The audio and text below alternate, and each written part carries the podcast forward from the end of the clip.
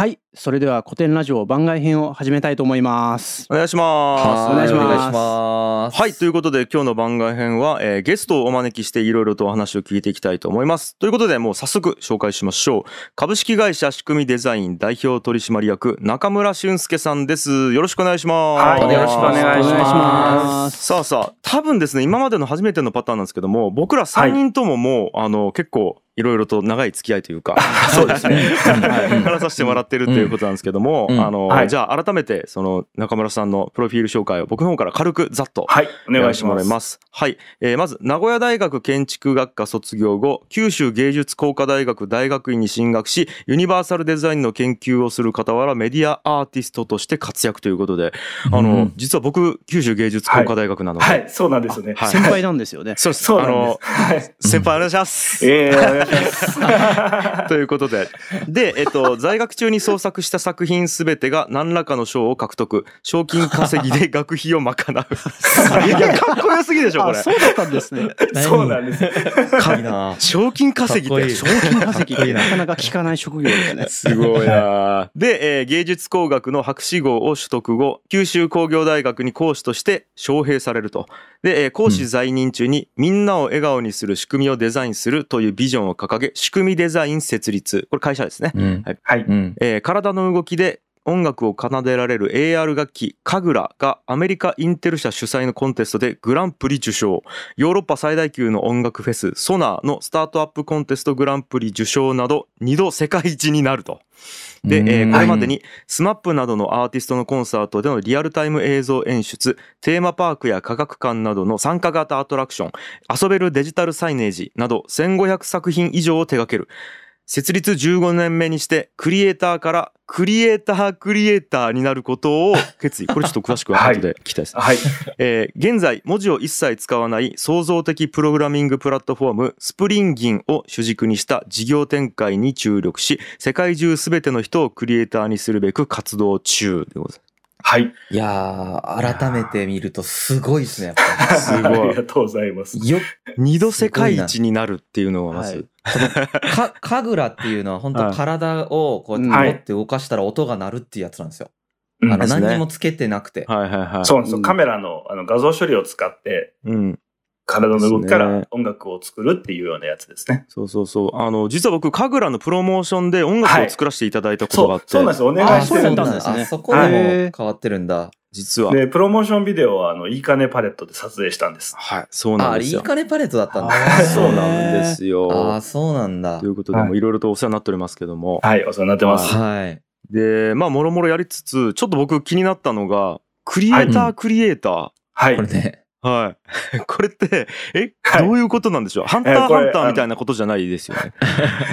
ハンター、ハンターとちょっと違うかもし違いれないですすまよね。ね。もうこれ造語なんで、僕が勝手に言ってるだけなので、一般的な定義みたいのはないんですけど、はいはいはい。クリエイターを作る人。あっていうーってことですね。うんはいなるほど。うん今までだから、ご自身がクリエイターとして活動されてきた経験を生かして、はい。うんまあ、あの、まあ、世界一になれるような。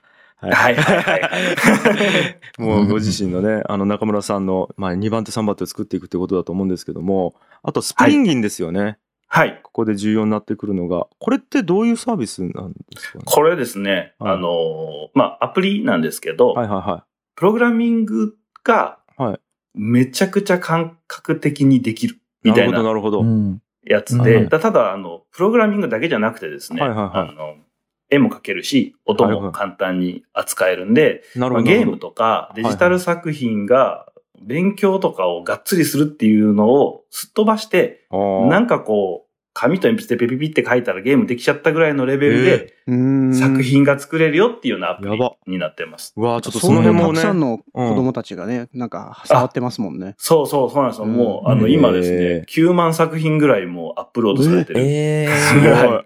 やば。ちょっとその辺の話もね、実は今日、はい詳しく聞いていきたいなと思ってるんですけども、うんうんはいということで、えっと、ちなみにもともと深井さんと中村さんの出会いってどういった関係だったんですか、もともとあれ、九州の経営者友達みたいな。そうそうそうそう、そうです。もう長いよ、ね。九州とかまあ福岡の。だいぶ長いやですね。長いっすよね。うんうんどれ8ぐらい年とか7年とかじゃないですか。それぐらいの、はい。うんそうかそうか。そうそう。はい。すごい昔から。はいで、うんあの、な、なんて言うんですかね。本当に、だいぶ変わりましたよね、だいぶか、もう、えーもう全然違う。最初に会った時とか。どういう変わり方したんですか？りゅうちゃん、あ、りゅうりゅうちゃんとか言って、あの、深もうりゅうちゃんでいきましょう。いや、いいですよいい。普段、僕も俊介さんってそうあの、りゅうちゃんとかもうね、うん。その時は、リーボだったかそうそう、リーボの取締、なんか COO とかやってたはいはいはい時代ですよね。そうですか。うんだから、ま、え、まだ古典設立前ってこと？な。いや、もう全然前です、ね。全然前。うんあそうなんだ全然前。なるほど。で、え、その時は、えっと、深井さん何をやられてたんですか？うんそのリリーボっていう会社の取締役で、はい。その時のリーボは、あの、車やってました。あれですね、車そう交通系、モビリティ系のサービスをやってたんですね。はい。カーシェアとか、そっちそうそうそうそうはい。そうそう、レンタカーとの予約とかのう、んなんか新しい感じのものを作ろうみたいなやつやってたんです。ですよはいね。いや、だからもう歴史全く関係ないことを深井さん言ってたってことそう全然関係ないですねそうそうそう全然関係ないことやってて。うんなるほあのど。時からですよね。で、えっはいと、当時は中村さんはまた違うことをやってた、今とは？僕はもうあの、仕組みデザイン作った後で、はい。長いので仕組みデザイン自体はもう17期なんで、うん。あの、会社は同じで、メンバーもそう、まあ同じだったんだけど、うん。えーメインはもう完全に受託というか、はい。スプリンギンはまだなかったし、うん。神楽はもうあったんだけど、その、お客さんからこんなの欲しいって言われて、がっつり作るっていうのがもう完全にメインでやってた時うんあですね。ーなるほどなるほどうんうんうんうんいやーじゃあ結構、えその時はもう本当に制作会社みたいなイメージあ、もう、もうそうです、そうです。ですよね。はい。うんあの、クライアントからお金をもらってい。やでもだいぶクリエイティブなこと、あの、でもあの時神楽ありましたよね、もう。神楽はありました。でもうんまだ、うん受賞してたかな？はい。なんか、そうですね。あの、そうちょうど俊介さんたちと仲良くなった時期って、その、俊介さんの仕組みデザインはみんな大人なんで、うん。結構はい安定してるんですよ、人間関係が。はいはいはいはいはい。で、我々すごい若かって、その時、は20代とかで。そうそうなんだね。全然安定してないわけ、俺らが。はいはい 喧嘩ばっかりしてね。それでなんかこう、そうそうそう相談したりとかして。それはそれでベンチャーっぽいけどね。なるほど。まあ、結構お互い相談したりとか、うんうんその後も、あとはなんか一緒に あの旅館行って、そうそうそう合宿みたいな合。宿とか、あの社長、社長だけあで集まってね、あとはそのさっき言ったリーボの社長の龍馬さんとか、とうんうんあの、今でもそれぞれ社長集まって、その合宿行ってう、んはい。悩み相談したりとかですねそうそうそうそうそう、温泉行ったりもうとかね。仕事の そう温泉行ってね、あの、したりとか、また今度キャンプ行こうねとか言ってるんですけど、うんうんはいはいはい。まあそ、そんな中なんですごい仲良くてですね。はいええいや、楽しそうですね。楽しい。あれ、ひぐ樋口さんは誘われてないんですか？いや、僕その頃まだちゃんと中村さんご挨拶させてもらってないんですよ。ああ、そうなんですね。そう、そうなんですよ。は多分、樋口さんは一番最初は、あの、アワードかなんかに出て、はいはいはい。そこで僕が審査員やってた時に、結構、いろいろ話をして。その頃か。だから僕、もう今のブックやってたかもしれないですねブック。を作ったばっかぐらいの時作ったばっかりぐらいの時です。はい。はい。そうなんです、そうなんです。だからあの先輩ということはもうもちろん知ってたんですけど、で、僕の後輩とかがその仕組みデザインさんに就職していったので、うんはいうんあのなるほど。はい、なんですよ。なんで知ってたんですけど、多分直接お話したのはそれぐらいですよね。そうです。うんでそっからの音楽はいちょっと作ってもらえないとか、そういう話を相談したりするようになって。いや、もうありがとうございます。ということなんですけど、え、ちなみに深井さんから見て、その中村さんってどういう人間というか、どういう方なんですかすごい、なんていうかな。僕、多分、俊介さんから結構影響を受けてることあるなと思ってえ、るのが、うん。例えばどういうこと？あると思う。えーっとね、うんいや、俊介さんすげえピュアなんですよ。事業に対して。えの、ピュア？どうどういうなんていうのことですか？雑念がない。なんていうんですかね。良くも悪くも雑念がなくて、はい。こうなんか戦略的にこういう儲けるためにこういうのを作ってとか、自分たちをこう大きく見せて、はい戦略的に資金を獲得していってとか、い資金調達してみたいなことを、まあ、すごい賢いからうんできるんだろうけど、うんやるつもりがないですよね、ずっと。そうですね。えー やるつもりがないんですね。つもりがないっていうかあ、やり、うんなんだろう。あの、ね自分を大きく見せると意欲が湧かか、そう、なんか、うんなんかできないです。意欲が湧かない。で僕昔はすごいそれ無理してやってたんですよね。あの、20代の頃とか無理してそれやろうとしてやってて、で、ちょっと、その、元々の人格と違う状態になってたんですよ。へーそう。だそれが、俊介さんとか、うん結構ピュアな、その経営者の人たちと関わる中で、はい。あピュアさ大事だなって思っっていったっていうのはあると思うんですね。へーそれは結構大きな影響じゃないですか。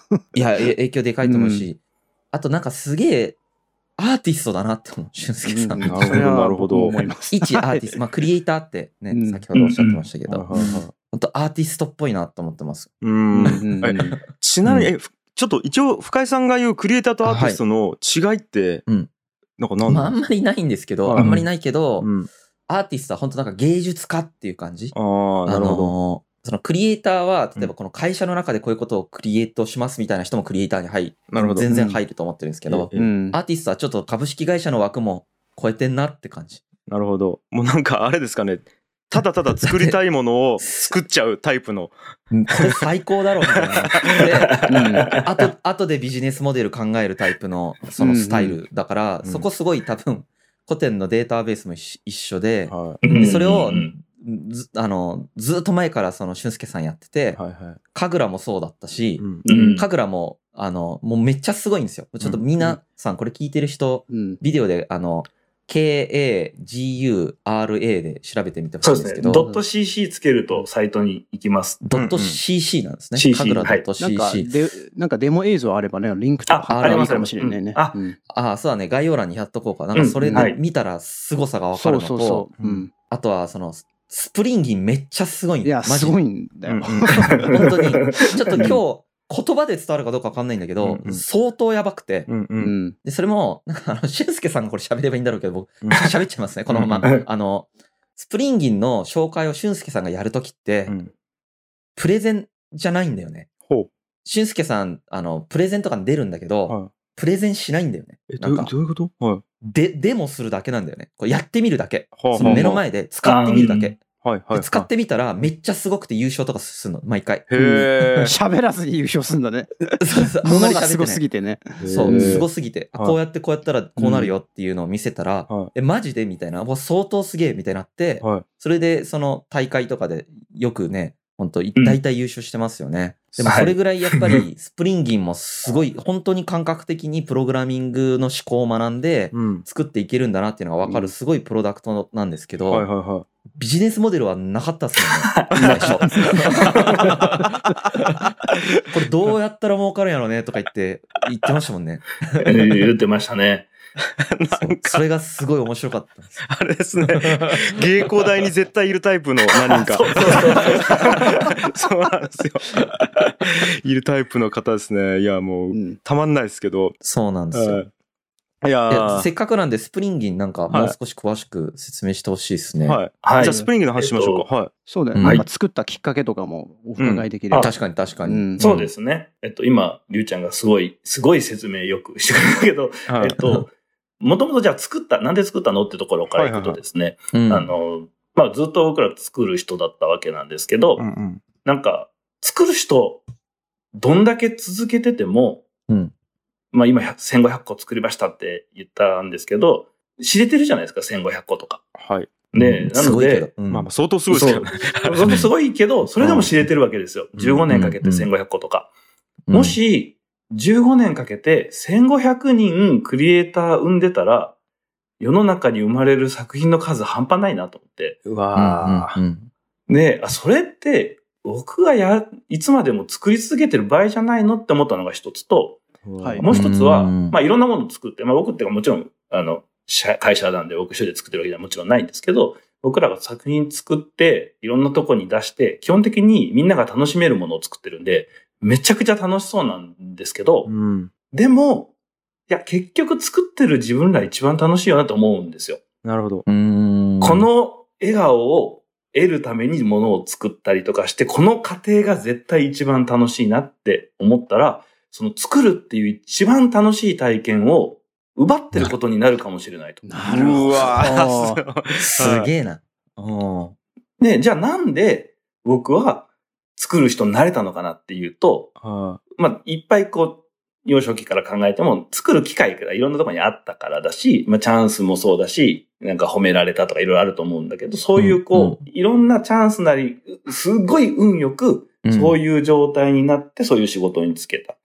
いけど、じゃあ、みんなはどうしたらいいんだろうと思った時に、やっぱり頑張んなきゃいけないが多すぎるんですよ。あーあープログラミング。を勉強したいとかですプログラミングね。はいはいうん勉強しなきゃいけない。デザイン勉強しなきゃいけない。音楽も勉強しなきゃいけない。で、そういう頑張った結果、やっと何人かがそういう人になれるみたいなのが、そこがちょっと違うんじゃないかと思って、わかる。まず、最初に、ちょっとできる、なんかできる気がする、なんか面白いもの作れちゃった、みたいな、その、ひ敷居がものすごい下がい、下がる状態。はいはいはいはいはい。敷居をめちゃくちゃ下げて、ととにかくなんかできたとか作れたとかやれたとかっていうところに、まずステージに上げるっていうことさえできれば、はいそっからはもうみんな頑張るんじゃないかと。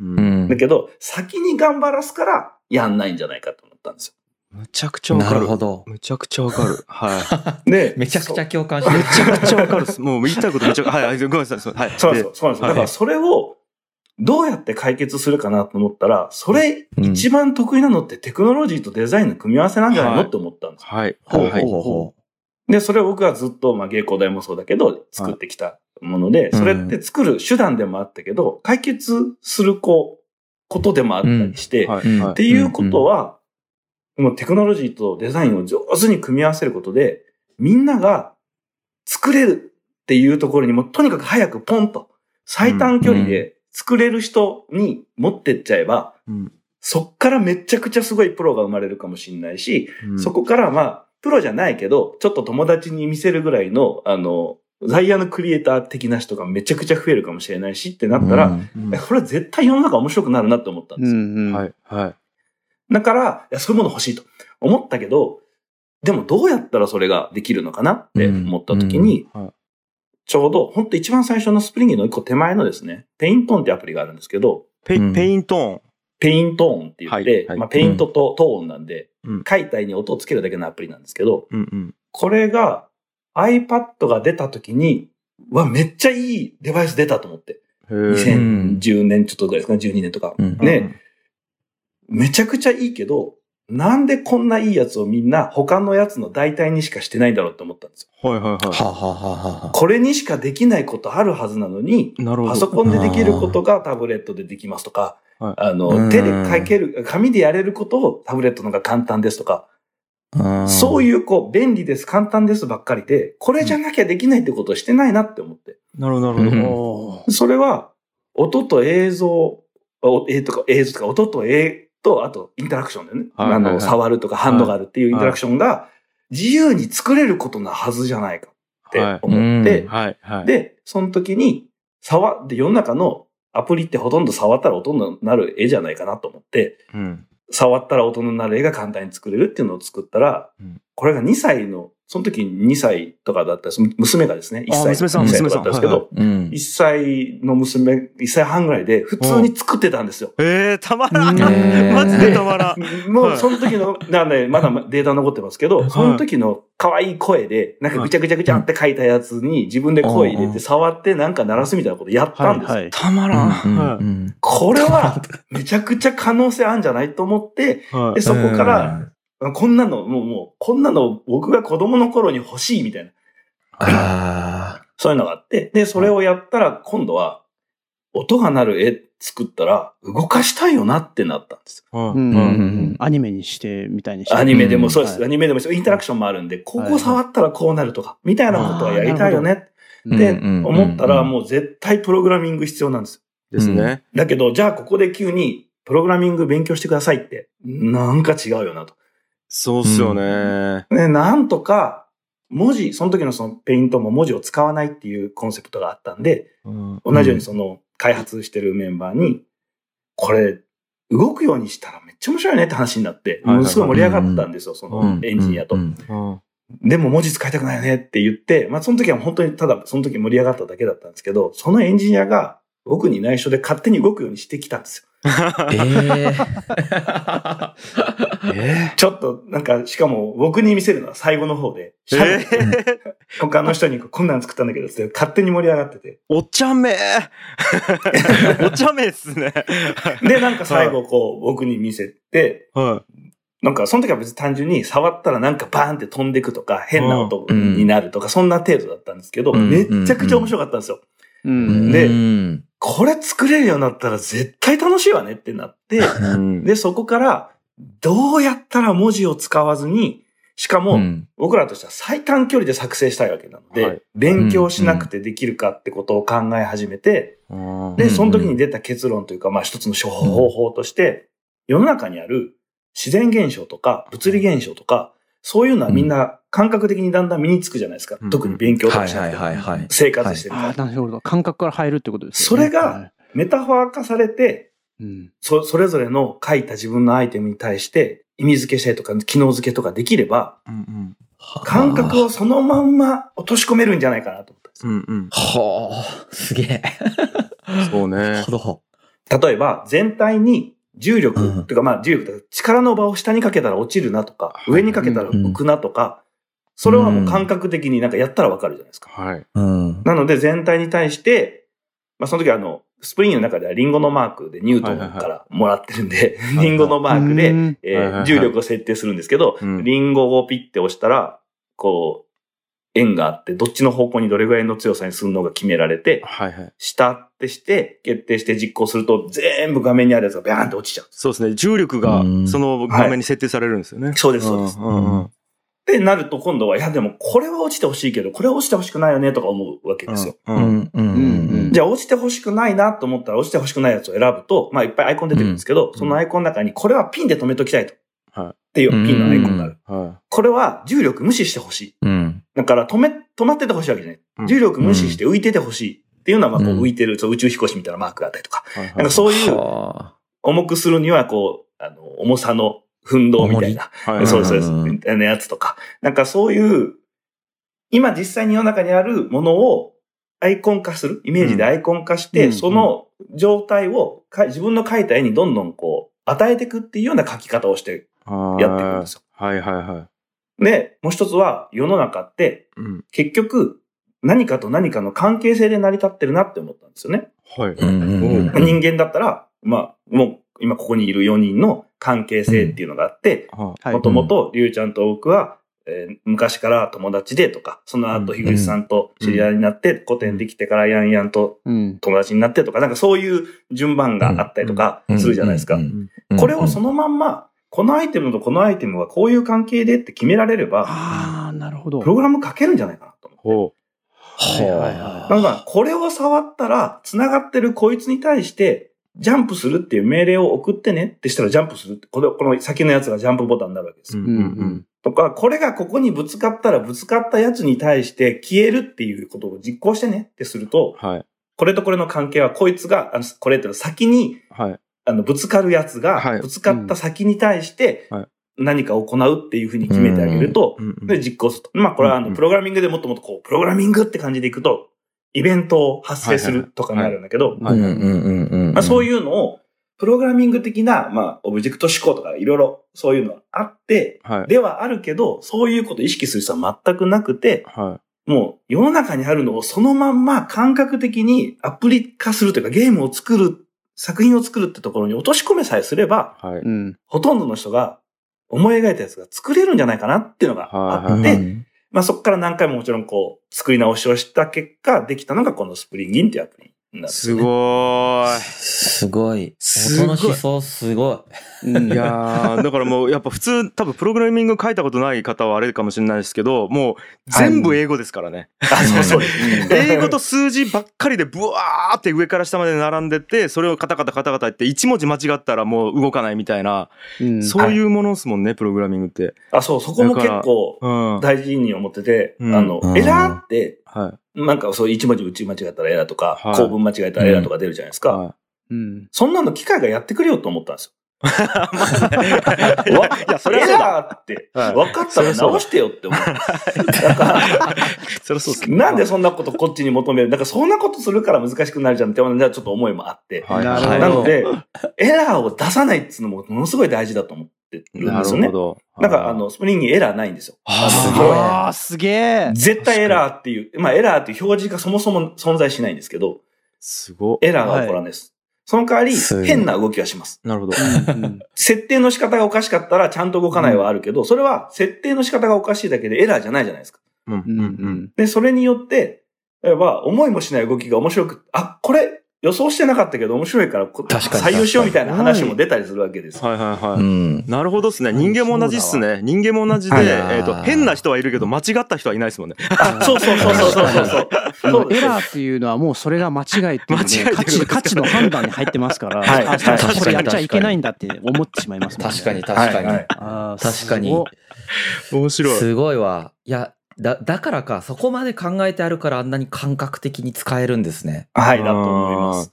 そうか。えーだってこれって、えっと、今の話で言うと、え、対象年齢って一番下って何歳ぐらいになるんですか？えーっとですね、一応4歳って言ってます。あ、4歳から。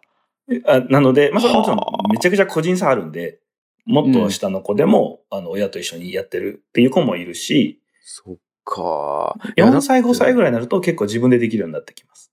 普通、じゃあゲーム作ろうと思って、じゃあ、えーグラフィックデザインしてそれを、えっと、あプログラミングか書いてってなると、まずイラストレーターとかフォトショップとかの知識がいるし、パソコンで作ろうとしたらですね。で、それを使ってまた、えっと、プログラミングの知識がめちゃくちゃいって、みたいなことですよね。それやってると、はい多分対象年齢って15とか、そうです10、まあ少なくとも10歳以上とかに絶対なるんですよね。専門学校行かないといけないレベルですもんね。そうそうそう。英語の知識も必要だし、そういうのをガボって下げられてるってことですよね。これ作ったそうことによって。ですね。作る喜びの方を先にね感じてるってことですよね。あ、そうです、そうです。それが一番大事だなと思って。大変さよりもうん喜びを先に感じて好きになるっていうやつ。はいはいはい。もうまさにそうですね。あークリエイタークリエイターっていうのはい。まあ、まさにこういう意味だと思うしあと僕やっぱ神楽っていうはい。楽器を作ったところの、いや俺実はもうもちろん知ってるんでその、はいあのはい。なぜ作ったかっていうきっかけっていうところって中村さん自体が実は楽器が全くできないっていうところがあったわけじゃないですか。い、やその話ってちょっと今お聞きしてもいいですか？あ、はい。はい神楽作っ。たあの、時もう一個神楽ってさっき言ってた、あの、体を動かして演奏する楽器なんですけど、はいもともともう本当に今、樋口さんが言った通りで、はい全く僕楽器弾けないんですよ。はだけど、楽器が弾けるようになりたい憧れはもうずーっとちっちゃい頃からあって、いはいはいはい。うん。ね、弾けるようになりたいなって思うけど、弾けるようにならないのは練習しないからなんですよね。はい。うはいん。練習したくないんです。あしたくないんです。嫌いだったんですね。は い嫌いなんです。はい。えで、そこは、まあ、もう僕の性格の問題もあるんですけど、うんなんか、練習がしたいんじゃなくて、演奏がしたいんだよなって思っちゃったんですよ。はいはいうんはい。うんうんで、それは、まあ別にプロになりたいとか全くそういうのないわけだから、うんうん。うん。弾けたい、気持ちよく楽器弾けるのは本当羨ましいっていうところから始まったので、うんうんだけど、頑張って練習しないから弾けるようにならなかったんで、もう、僕でも弾ける楽器作っちゃった方が早いかなって思った。いや、その発想が、もうやばすぎるんですけど、まあまあまあ、やばすぎるんですけど、はい。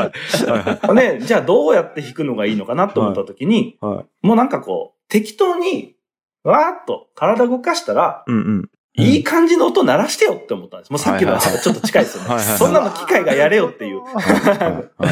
だって、音楽理論あって、どうしたら綺麗な音楽になるかも決まってて、ジャンルっていうのもあって、はいははいはいはいはい。そういうのが全部ちゃんとあるんだから、い。はい。まあ自動演奏だとそれはもう勝手に作っちゃうから違うんですけど、あの不協和音とか、うん今ここでこれはおかしいからリズムぐちゃぐちゃとか、それぐらいなんとかしてよって思ったん。ですね。まあね。なるほど。そはいそしたらリズム感いらないし、その音楽のその素養もいらなくて、はいだけど、今この感じはちょっと早く動かしてるから、ここはちょっと、あの、高い音がいいなとか、うん。この楽器の音があると気持ちいいなとか、それは自分で選びたいわけですよ。はい。演奏したいから。なんで、そういう、こう、感覚的な、は人間にしかできないであろう感覚的なことは人間やるから、うんうん体の動きをかいい感じで読み取って、うん。素敵な曲作ってほしいと。パソコンにというか、まあ、機械に。うんで、そういうやつあったらいいなって思って、はい。で、まあそこから、まあ多少プログラミングができたんで、はあの画像処理ちょっと勉強して、で、音楽理論ちょっと勉強して、い。はい。で、そしたら音楽理論って、あの、もうそれはいっぱいあるんだけど、めちゃくちゃ単純化すると、はメジャーとマイナーのこのコード進行の中に入ってるは崩れないじゃないですか。いそうなんですよ。うんはいで、しかもメジャーと、ああの、ちゃんと音楽理論的に言うときっとこれの次にこれでとかあるんでしょうけど、は別にランダムに動かしても、そ、そんなにおかしくないんです。大体音6個ぐらいでできますからね。メロディー。そうそうそうそうなんですそうなんですね。6個の組み合わせです、大体。はい。で、それを、まあ、こう、だーっと調べたら出てきて。はいってことは、これ数式にするの簡単だなと。ルートになる音1個決めて、プラス7とかプラス3とか、それでいいわけだから、うんあめっちゃ簡単じゃんと思って。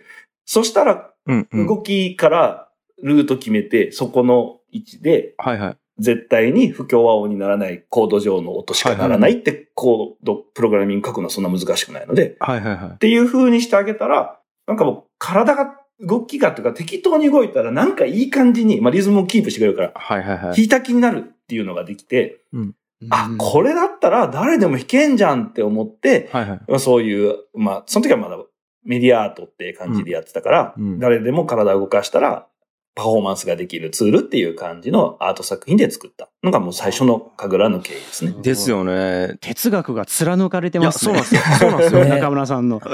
そうですね。ザ天才って感じ。発想が。そうっすよね。エラー出る方がおかしいとか。いや、まあ、そらそうなんやけど。そうだなーみたいな。そらそうなんやけど、ようそれやれると思ってやったなっていうところは、皆さんびっくりしてると思うんですよね。で、いや、もう僕もちろんね、神楽も知ってたし、そのスプリンギーの今やっぱ聞いて、うんやっぱりその、ものづくりを簡単にさせたいし、自分もしたいっていうのがもうぶち抜いてるんですよ、多分。そう そう、そうだね。うん あの、もう理念というか、その思想がはい最初から最後まで今に至るまでバーンってこう筋が通ってる感じがもうめちゃくちゃ気持ちぶれてないいい。ですよね、本当に。ぶれてそうないですねね。いや、いいっすね。やっぱクリエイトに対する愛情もすごいっすよね。そうですね。それがあるからこそみんなにもやってほしいと思ってるわけではい、すしね。はい、はい。そうですね。なんですよ。うん。でなんかもう僕本当に僭越ながらいやレベルレベル違いますけど僕もいいかねパレットでやってることってそれに近いことをずっとやってるんはいはいはいはいですよ。うん例えばその音楽をやるって僕らの時代ってまずギターを買うところからやってでうん弦張り替えてうんチューニングも自分でやるところからやってで F が弾けないっていうこれねギターあるんですけど。あの F っていう難しいコードあるんですね。